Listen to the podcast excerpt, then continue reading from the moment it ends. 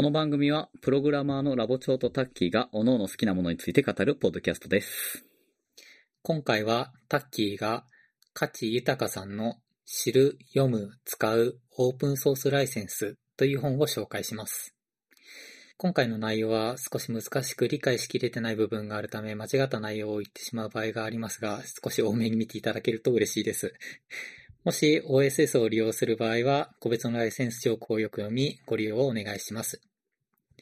ということでちょっとオープンソースのライセンスについて話していこうかと思います。はい、お願いします。えっと、なんでちょっと読んでみようかなと思ったかなんですけど、うん割とやっぱりあの OSS のライブラリとか OSS のツールとかっていうのをよくあのふ普段から使っているんで、うんちょっとライセンスについては、まあ昔ちょっと調べたことはあったんですけど、まあやっぱりあの具体的あのに知らないこととかあやふやだったり部分があるんで、ねちょっとそういうのがまとまってる本っていうのをんしっかり読まないとなと思ってたので、はい。あね、この、なん達人出版会さんはいが最近セールをやってたらしいので、ちょっとそれであこのあ、本を買って、やってましたね。で読むってことを、はい読んでみたので、ちょっとそれを紹介してみようかなと思いました。はい。お願いしでま、す。えーっと、この本なんですけど、あの、OSS の成り立ちとか著作権とか、有名な OSS ライセンスの説明とかを網羅的にすごい紹介してるんで、本当にわかりやすい本でした。で、えっと、まあ、OSS って言ってわからない方もいるかもしれないんですが、あと OSS っていうのはオープンソースソフトウェアの略称で、えっと、世界中の様々な人が、えっと、いろんな機能を持ったソフトウェアっていうのを無償で公開して、それを利用することで、えっ、と、一からソフトを作成するよりも、素早く高機能なソフトを作ることができるっていうような、そういう取り組みがあったりするので、それをあの、オープンソースソフトウェアって言ったりします。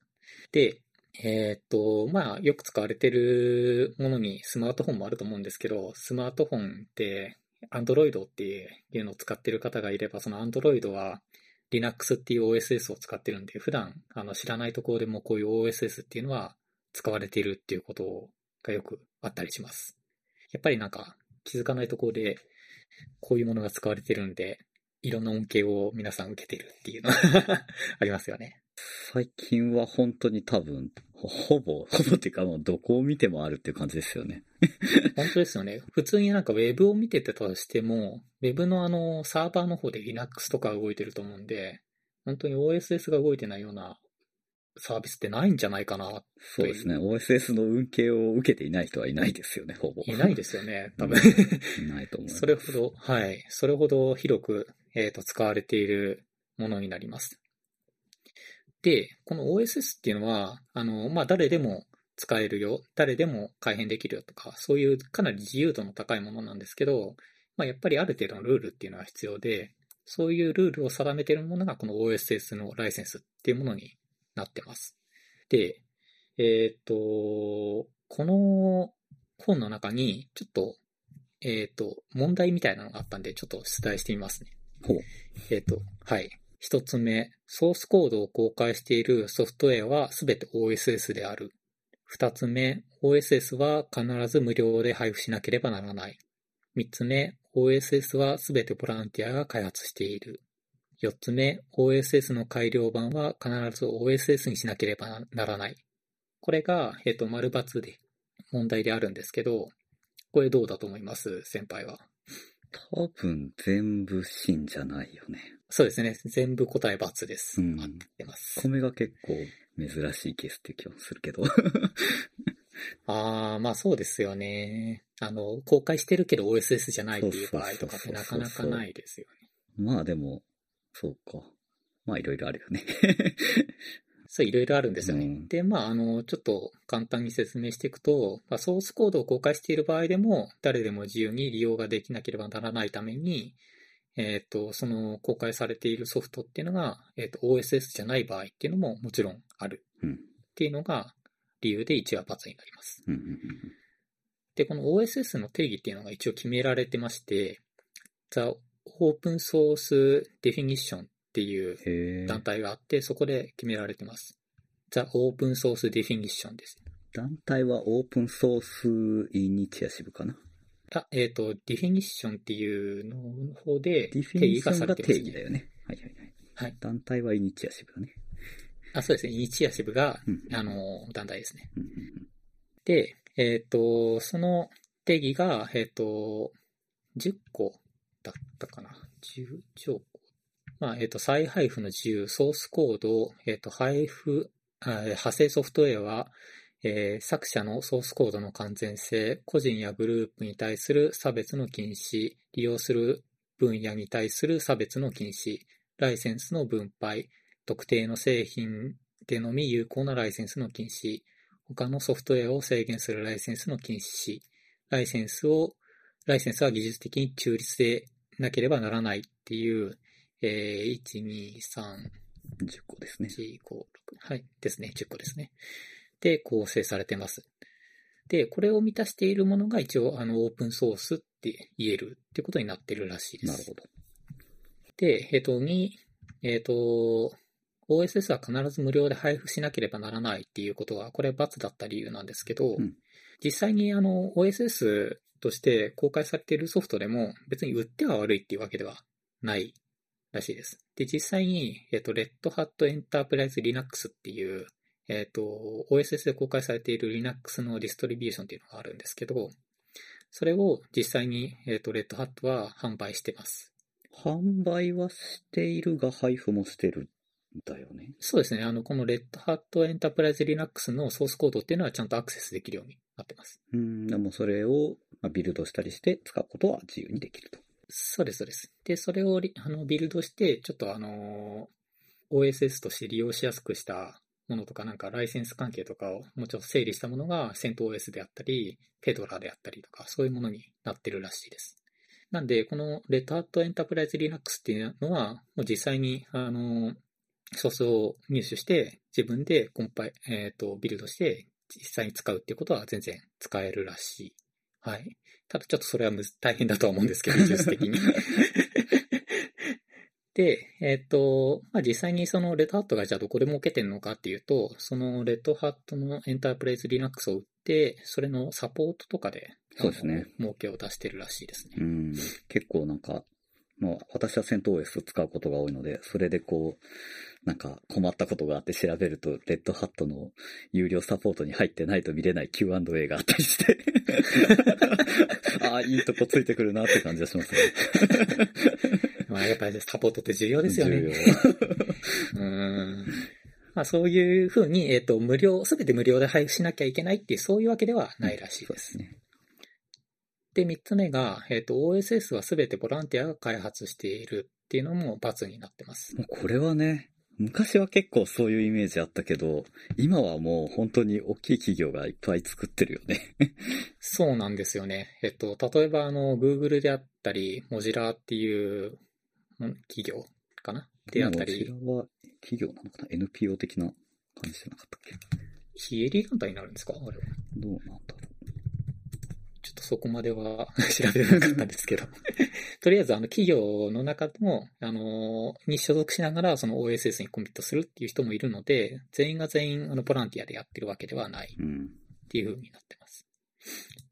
で、えっ、と、4について、えっ、と、OSS の改良版必ず OSS にしなければならないってやつについても、これはあの、確かに、えっ、と、GPL ライセンスっていうライセンスなどであれば、その、改良版も OSS にしなければならないっていう制約がついてたりするんですけど、修正 BSD ライセンスとか、えっ、と、MIT ライセンスっていったような他のライセンスであると、改良版は、まあ、自由に、えっ、と、売ってもいいし、クローズドな、あのーソースで、はい、やってもいいし。そうね。オープンソースにしなくていいんだよね。あ、そうです、そうです。そういうライセンスもあるんで、これも罰になってうんます。っていう、なんか OSS の常識チェックみたいなうんうん。のもあったりしました。四つ目のこの改良した場合にどういうライセンスにしなければならないかしてもいいかみたいなところは結構多分バリエーションがあるよね。ここが結構大変なんですよね。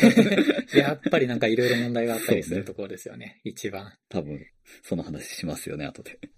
しますね。よろしくお願いします。はい。まあそんな詳しくは言えないんですけど。えっと、で、この本読んでて、あの、まあ、リ OSS についてよく理解しておかなきゃいけないなって感じたキーワードが、えっと、コピーライトと利用とライセンスとコピーレフトっていう4つの言葉かなっていうことを思いました。利用利用、ライセンス、コピーレフト。うんうんうん。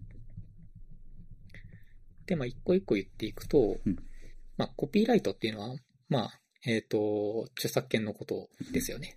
うんえっ、と、コピーに対する権利のことっていうことでコピーライト。うんうんで、えっ、と、このオープンソースのライセンスっていうのが、えっ、と、どういうふうに決められてるかっていうと、著作権っていうものがベースにあって、その上にソフトウェアライセンスっていうものがあって、そのもう一つ上に、えっと、オープンソースのライセンスっていうのが定義されてるみたいなイメージらしいです。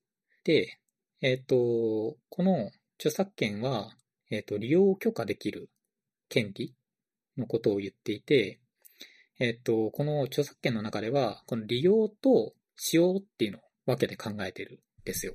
あー、なるほど。で、例えば音楽っていうのであれば、録音、演奏、修正っていうのは、これ利用に当たる行為で、聞くっていう行為は使用に当たる行為らしいですあ。ー、なるほど。なんで、えっ、と、この聞くっていうのは使用になるんで利用に当たらないから著作権の保護範囲ではありませんよっていうことになるらしいです。なるほど。誰かが音楽を作ったとして、こいつはあいつには聞かせないっていうことはできないってことね。そうですね。あの人には聞いてほしくないってこと。まあ、実際に公開しないとかいろいろあるかもしれないですけど。まあ、とりあえず聞くっていうのは著作権で守られている範囲ではないらしいです。なんで、えっ、と、録音とか演奏とか修正っていうような、えっ、と、利用する行為については、この著作権上で許可を得る必要が出てくるらしいです。なんで、えっ、と、こういうあの、著作物、今回で言うと OSS なんでソースファイルになるんですけど、このソースファイルの著作権の利用に関して、えっ、と、のライセンスっていう話になってきます。この場合の利用っていうのは、どの範囲なんでしょうね？あ、これはまた後で言います。あはいあの、利用のところ難しいですよね、結構ね。そうなんですよね。で、このライセンスっていうことなんですけど、これは、えっ、と、今回で言うと許可を、のことを指していることになります。で、許可なので、えっ、と、著作権などの知的第三権を持っているライセンサーが、その著作物を使用するライセンスに対して、使用条件を示して、で、示したっていう、そういうものが、そのライセンス条項っていうものになります。で、そのライセンス条項をクリアすることで、ライセンスが認められて、えっ、と、著作物の利用許可が与えられるってことになります。で、ここでややこしいのが、日本の場合、ライセンスっていうと、ライセンス契約っていうものを指す場合があるらしい。ああ、確かにね。そうで、ライセンス契約っていうと契約になっちゃうんで、今回の許可とはまた話が変わってきちゃうんですよね。なんで、そこのとこは、えっ、と、混合しないように注意しなきゃいけないらしいです。なんで、今回は許可についてだけ、あの、話していく話になります。で、えっ、と、先ほども何個、何度か出た利用についてなんですけど、まずソフトウェアっていうものの利用については、えっ、と、主にまあ3つあって、えっ、と、複製と配布と改変っていうのがあるらしいです。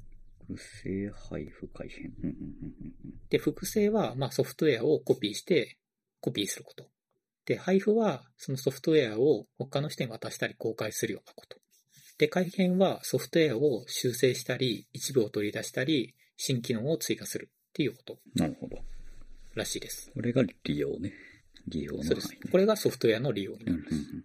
で、えっ、と、まあ、ソフトウェアとかだと、よくインストールするときに、あの、許諾画面みたいなのが出るじゃないですか。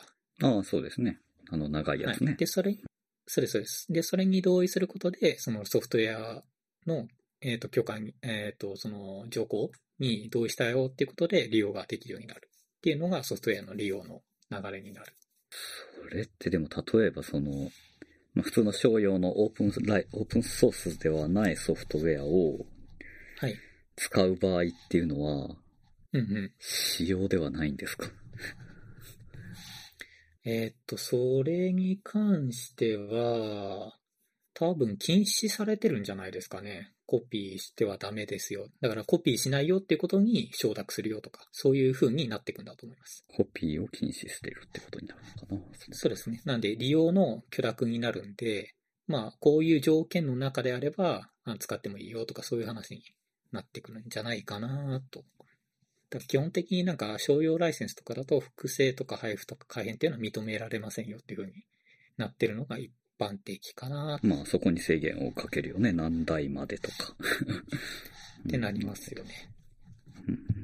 で、えっ、と、じゃあこの、えっ、と、オープンソースとしての、えっと利用になってくるんですけど、えっ、と、まずオープンソースを満たすための権利っていうものはどういうものができないとオープンソースって言えないかっていうと、まず配布っていうものができなければならない。ソフトウェアを複製して誰にでも自由に他の人に配布することができるってことができなければならなくて、で、ソースコードで、えっ、と、ソフトウェアのソースコードを入手することができなければならない。で、あとは改変で、えっ、と、入手したソースコードを誰でも自由に修正して、えっと元と同じ条件で配布することができなければならない。っていう、この3つがあるらしいです。で、この3つが、えっ、と、許可されているものが、えっ、と、OSS のライセンスと呼べるものになる。で、これが、えっ、と、先ほどの言ったオープンソースの定義っていうもので、えっ、と、もうちょっと具体的に、えっ、と、定められていて、あ10個あったやつね。うんあ、そうです。10個あったやつです。で、それに合致するものが、えっ、と、一応オープンソースのライセンスってことで、オープンソースイニシアティブっていう団体で、えっ、と、まあ、認定されているっていう流れになってるらしいです。で、最後に、えっ、と、コピーレフトについてなんですけど、これがまた、えっ、と、いろいろややこしい問題になるんですが、えっ、と、OSS のライセンスについては、まあ、いろんなライセンスがあって、えっ、と、その分類の中で、まあ、その分類の一つとして、このコピーレフトっていうものがあるかどうかっていうことで分類分けをすることができます。まあ、あの、コピーレフトと先ほど言ったコピーライトって似たような言葉なんですけど、全く別の言葉なので、何も関連はないんです。はい。まあコピーライトをもじってコピーレフトっていう言葉を作った感じですよね、多分。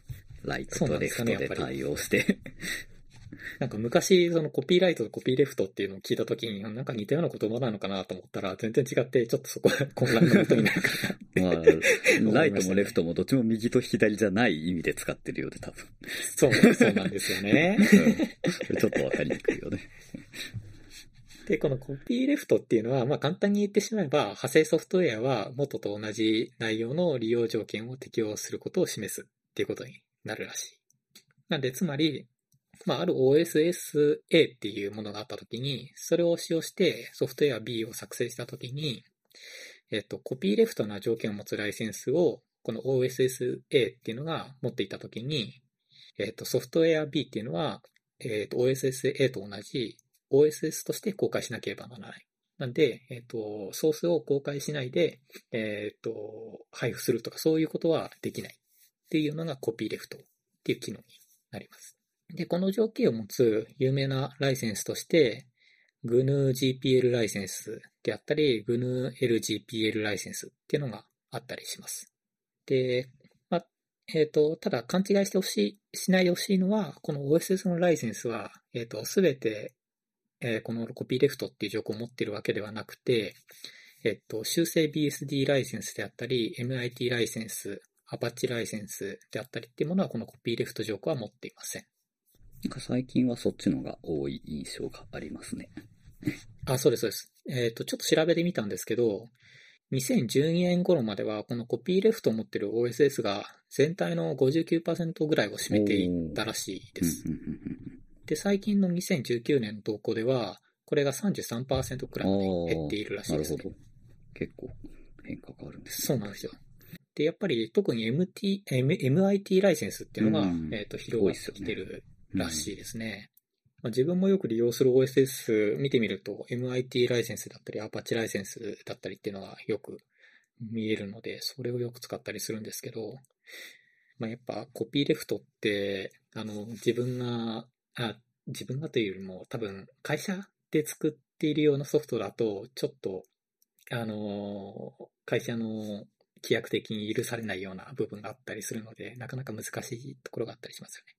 そうですね。使い方を間違えると、社内のソースコードを GPL ライセンスで出さなきゃいけなくなってしまうケースが出てきてしまうんですよね。そうです、そうです。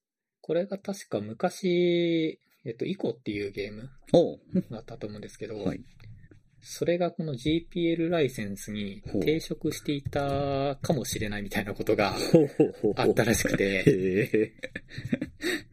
で、一応なんか最終的にあんまりちゃんとした発表はなかったらしいんですけど、有志の人がその解析をしたら、えっ、と、リブアークっていうライブラリーですかね。が、えーのコードが含まれていたらしくて、えっ、と、GPL 違反ではないかみたいなことをなんか言われたっていうニュースが、えっ、と、2007年頃にあったらしいです。なるほど。なんで、割とこの辺のライセンスに関してはちゃんと気をつけながら使っていかないと、あの、痛い思いをするそうですね。ところですね。うん。まあもちろん他の OSS も、あの、ライセンスもちゃんと理解して使わないといけないのはそうだけど。そうなんですよね。で、この GPL ライセンスなんですけど、割とはい。これ、すいません。割はい、いえいえ、はい。あの、割と、あの、なんか、抜け道みたいなものがあって、うん例えば、あの、サーバーで動かしているソフトウェアに、その、GPL ライセンスを使ったようなライブラリとかいろいろ組み込んで、で、サーバーのアプリケーションとして一般の人に公開しますよみたいなことをやると、これは、まあ、サービスを通じてになるので、えっ、と、そのサービスを使っている人に対してソースコードは公開しなくても、まあ、一応問題ないよみたいな、そういう。解釈ができる。そうなんだ。コピーしてないからか。あ、そうです、そうです。っていうのがあるらしいです。なるほどね。その利用者にと、利用者の PC にコピーしたり、配布したり、利用者の PC で改変してるわけではないから、いいのか。そうなんですよね。なるほどね。で、そこら辺が、やっぱり実際になんか問題になってきてるらしいんですよね。まあそうですよね。今って、あの、クラウド全席じゃないですかう。ん。で、クラウドの、えっ、と、プラットフォーマーうん。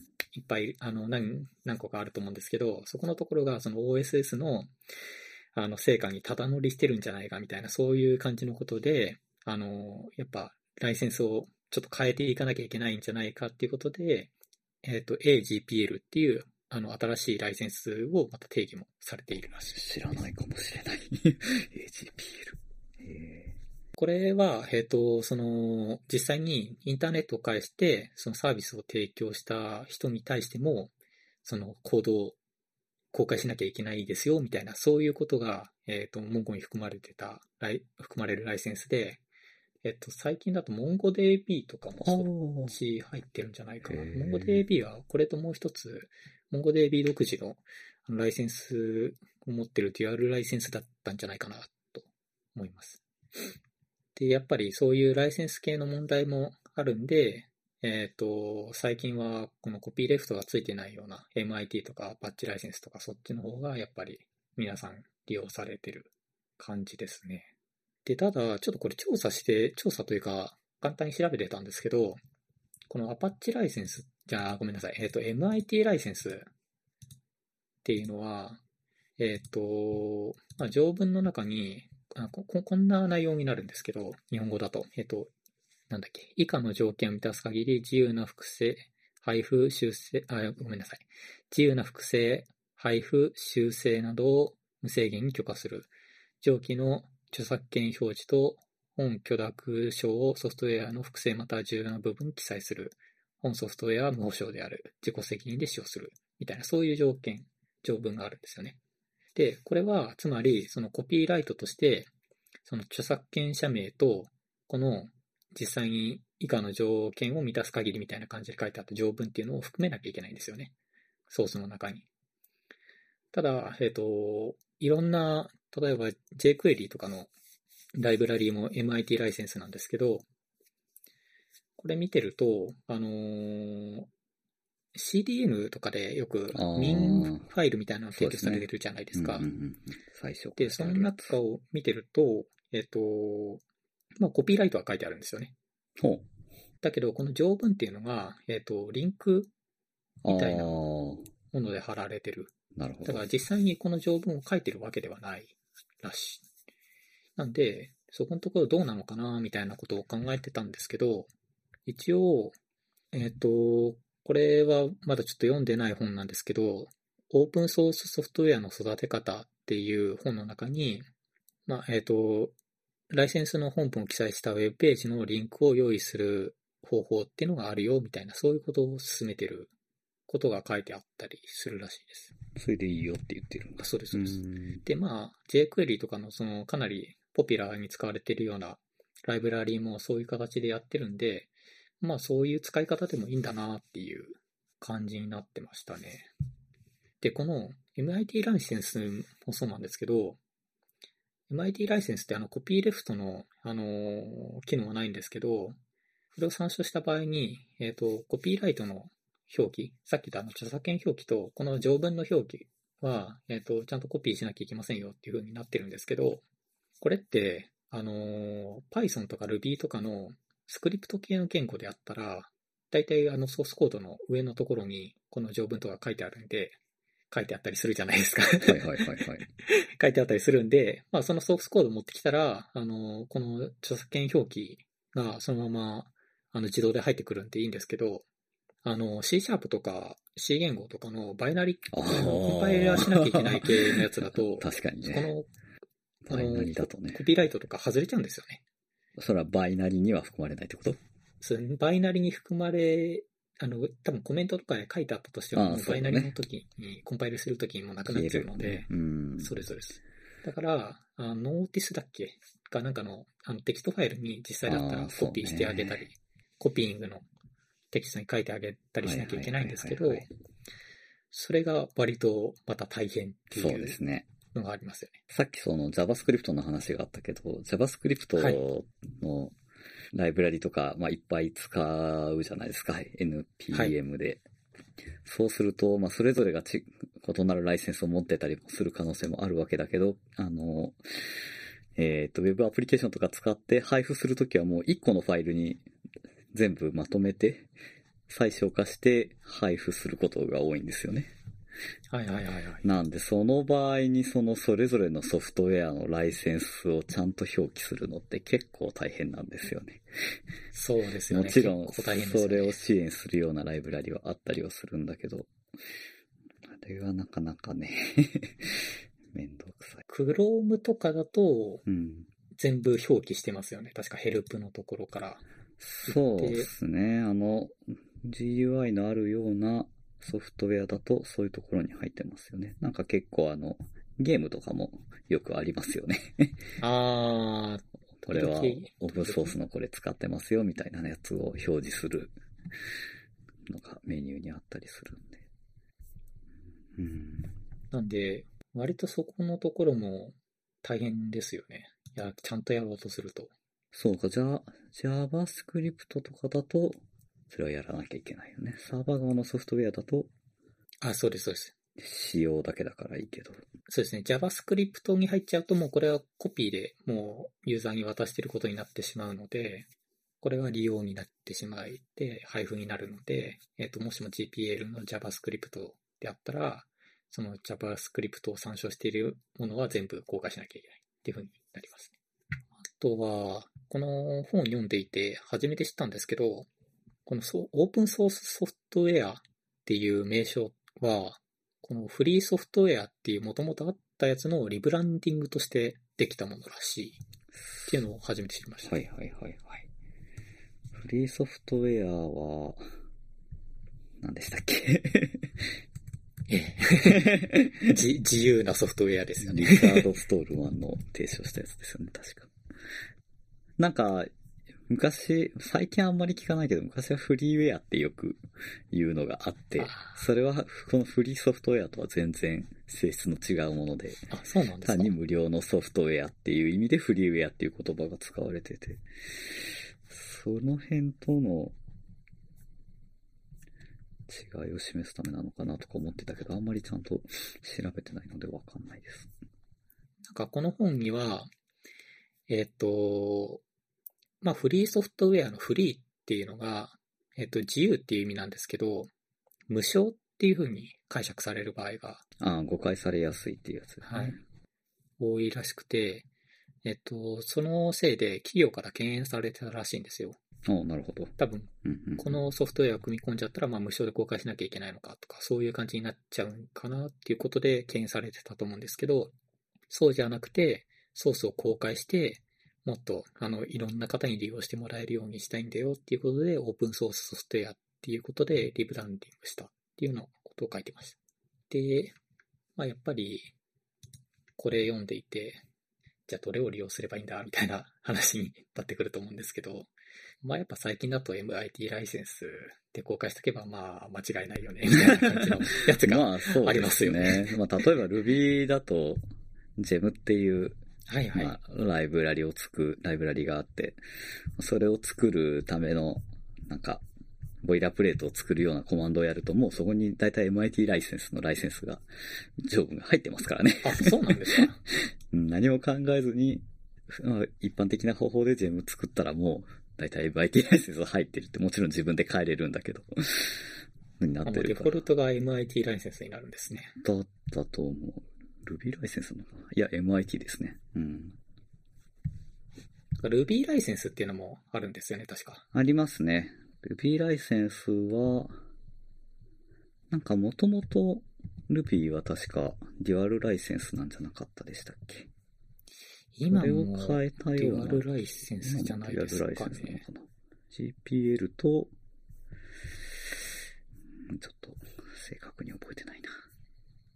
あそうですね。えっ、と、なんか Ruby はバージョン1.9.3から広告条項を持たない修正 BSD ライセンスと競技の Ruby ライセンスのデュアルライセンスに変更されたらしいです。で、この Ruby ライセンスっていうやつは、実はあの、さっきのオープンソース、えっ、と、イン、何でしたっけ？ディフィニッションイン。あイニイニシアティブうん。のところで、えっ、と、実は認定されてないあ、ライセンスなんですへよえ。それは条件を満たしていないから、単に認証してって言ってないから なのかしら。条件満たしてないんじゃないですかね。ちょっとそこまではよくわかんないんですけど、このあの、ライセンス一覧のところには入ってないですそうね。なんだ。まあ、で、どういうライセンスがいいのっていう話に戻るんですけど、まあ、さっき言ったあの MIT ライセンスっていうのはやっぱ一番緩めな条項。まあ、コピーライトをちゃんと記載して、この条文を書いておいてくれたら、まあ、使っ自由に使っていいよっていう、緩いライセンスなんていいんですけど、うんうん短くていいよね。そうです、そうです。本当に条文も短くて、あの、頑張れば読めるっていう ライセンスなんていいですよね。で、それ以外に、まあ、あの、コピーレフトがないようなライセンスでお勧めされているのが、えっと、アパッチライセンスのバージョン2.0。うん。パッチライセンス。中身知らない。これに関しては、えっと、特許条項っていうのが入ってるらしいです。これがまた、ちょっとあの、言葉で説明するのは難しいんですけど、例えば、えっ、と、アパッチライセンス2.0で作られている OSS に、えっ、と、まあ、コントリビューター A っていう人がいたとして、その人がなんか特許を持っていて、その特許をさっき言った OSS のところに、えっ、と、使いましたよ。っていうふうになったとします。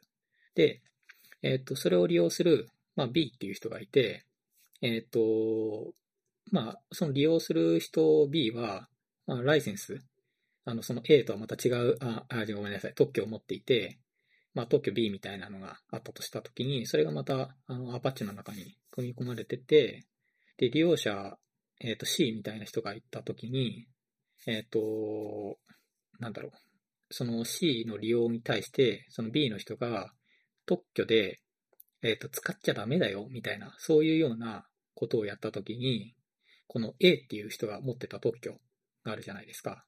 これを、えっ、と、利用停止にするよ。自動的に B には利用させないよ、みたいな、そういうふうなことが、えっ、と、ライセンスの中に含まれている。なんか複雑ですね。そうなんですよ。複雑なんですよ。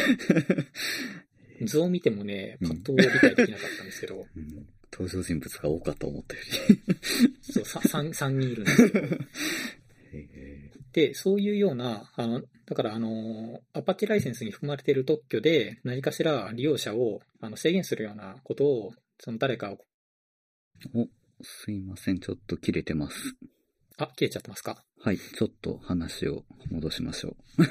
はい。え えっ、と、と、はい。なんで、その、まあ、ライセンスを、ライセンスっていうかね、特許を持って、持っていて、それをなんか一つの OSS にいろいろコミットしてくれてる人がいたとして、で、それを使う側が、なんか利用してたとして、その、特許を持ってる人が、その、使ってる人に、まあ、使わせたくないみたいなことがあったときに、その特許を盾に使わせないようにするっていうのを防ぐためにあるようなものが、このアパッチライセンスのバージョン2に含まれている。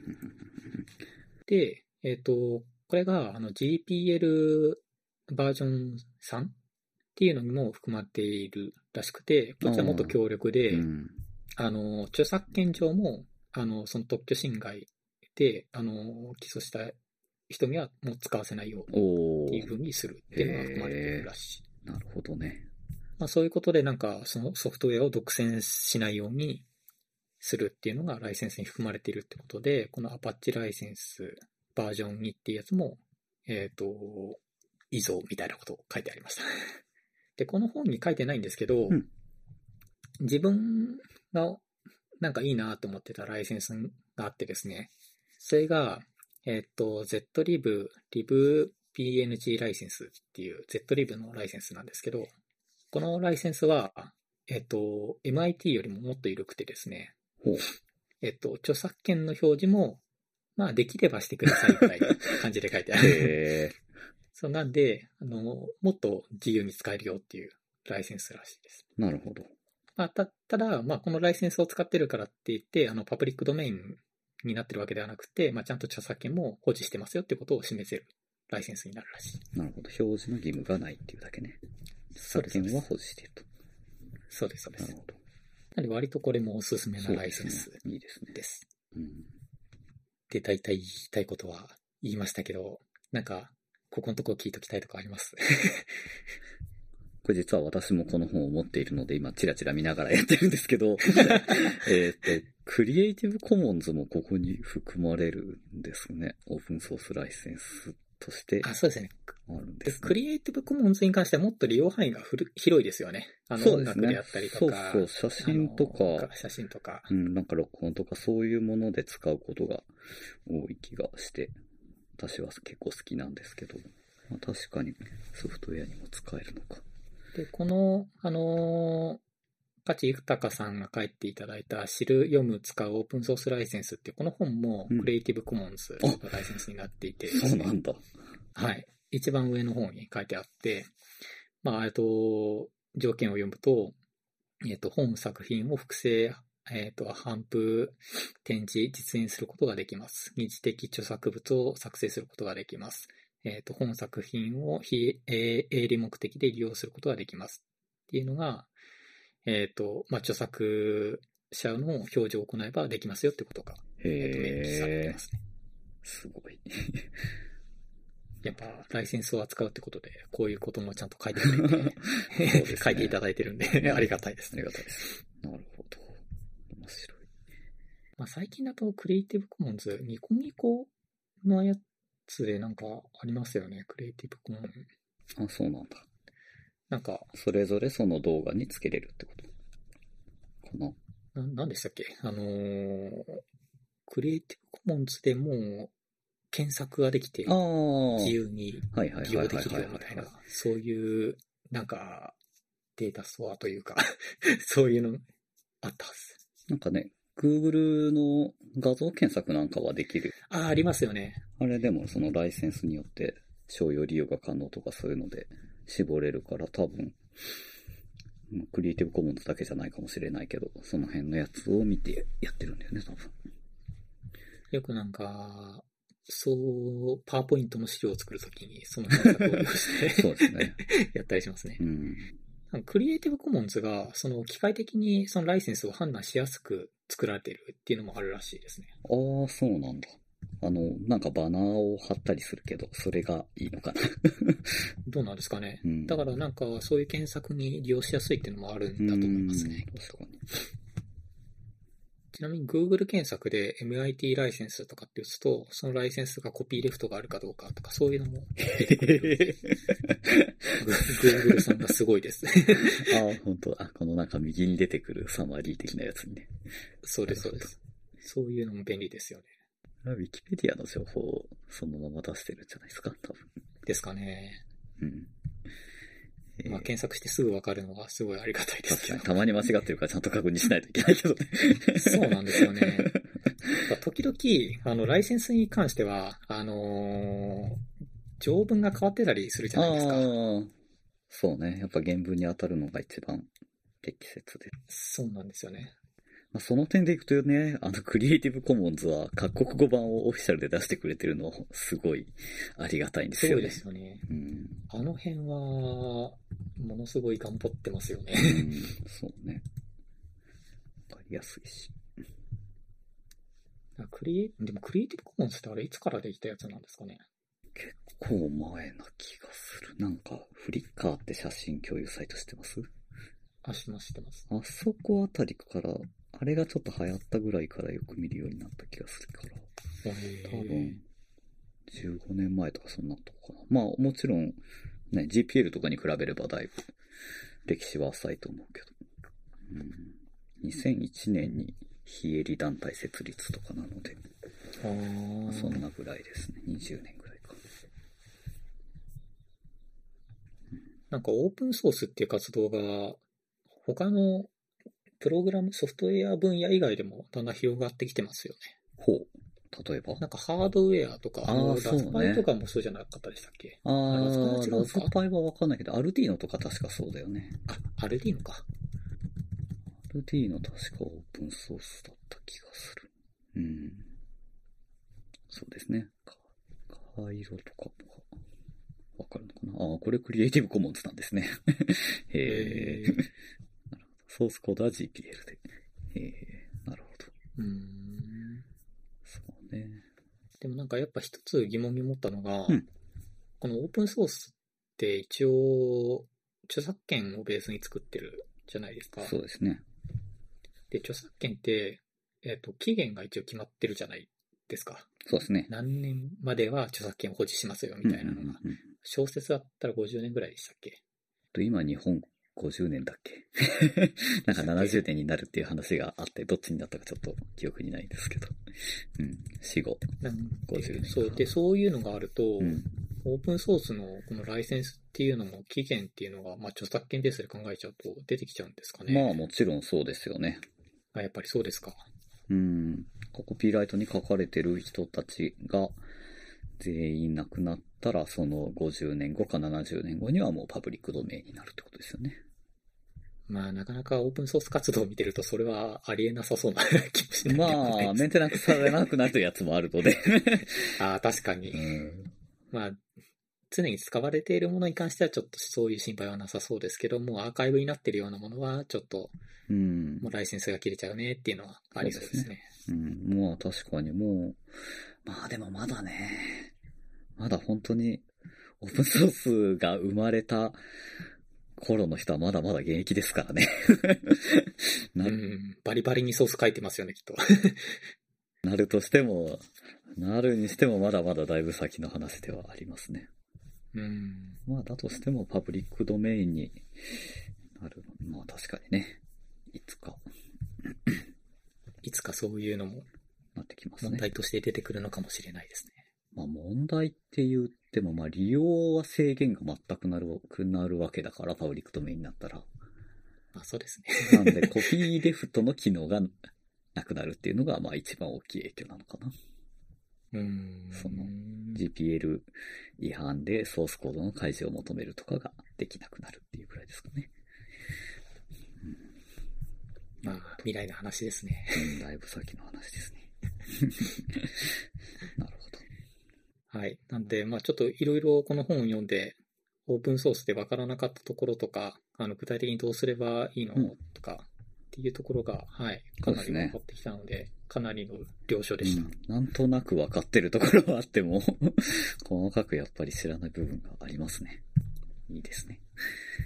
やっぱ今後、オープンソースのライブラリとか絶対に活用していくと思うんで、この辺はちゃんと押さえておきたいところですよね。そうですね。やっぱり、仮に訴えられなかったとしても、やっぱり、ライセンス尊重して利用していきたいですね。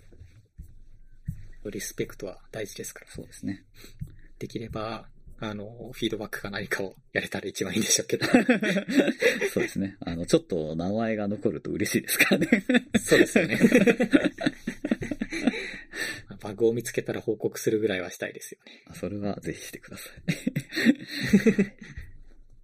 はい、それぐらいですかね、自分からい。はい。話したかったことは。了解です。はい。面白かったです。ありがとうござはいいます。、ありがとうございました。